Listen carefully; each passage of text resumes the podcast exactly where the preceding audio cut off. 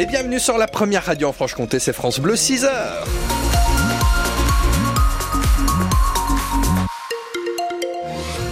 6h. L'actualité en ce vendredi 23 février avec vous, donc Léa Giraudot. Euh, tout d'abord, le temps.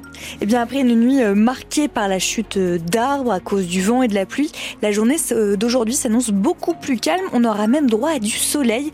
Côté température, comptée entre moins 2 degrés et 4 degrés au lever du jour. Et justement, avec ces conditions météo et le vent qu'on a pu avoir, bah, prudence hein, ce matin sur les routes. On a aussi eu le retour de la neige dans le Haut-Doubs sur certains axes proches de la frontière suisse notamment, où ça peut glisser par endroits. Prudence avec notamment un accident, mais côté suisse à hauteur de Biofond avec un véhicule sur le toit qui peut engendrer quelques ralentissements pour vous euh, qui provenez euh, de France, notamment dans le secteur de Fournay-Blanche-Roche, mais globalement à cette heure-ci ça circule bien, on surveille ça de près. Un dernier coup de pression avant l'ouverture du salon de l'agriculture demain. 80 agriculteurs de la coordination rurale vont défiler dans les rues de la capitale dès ce matin 10h. Le cortège sera composé d'éleveurs et de producteurs du Doubs, de Haute-Saône et d'Alsace. Un salon de l'agriculture qui promet donc d'être tendu. Emmanuel Macron participera demain à un grand débat avec le monde agricole. Une initiative qui a déjà du plomb dans l'aile. La FNSEA a refusé de venir si les soulèvements de la terre étaient présents, mis sous, pression par le premier syndicat agricole.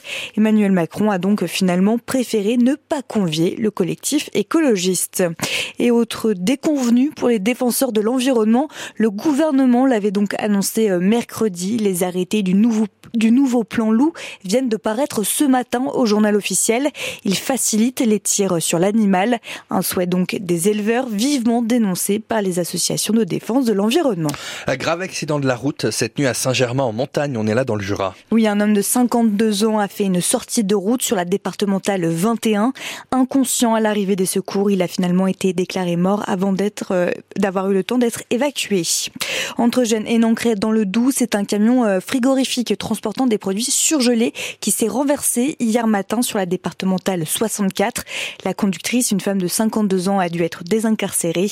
Grièvement blessée, elle a été transportée au CHU de Besançon.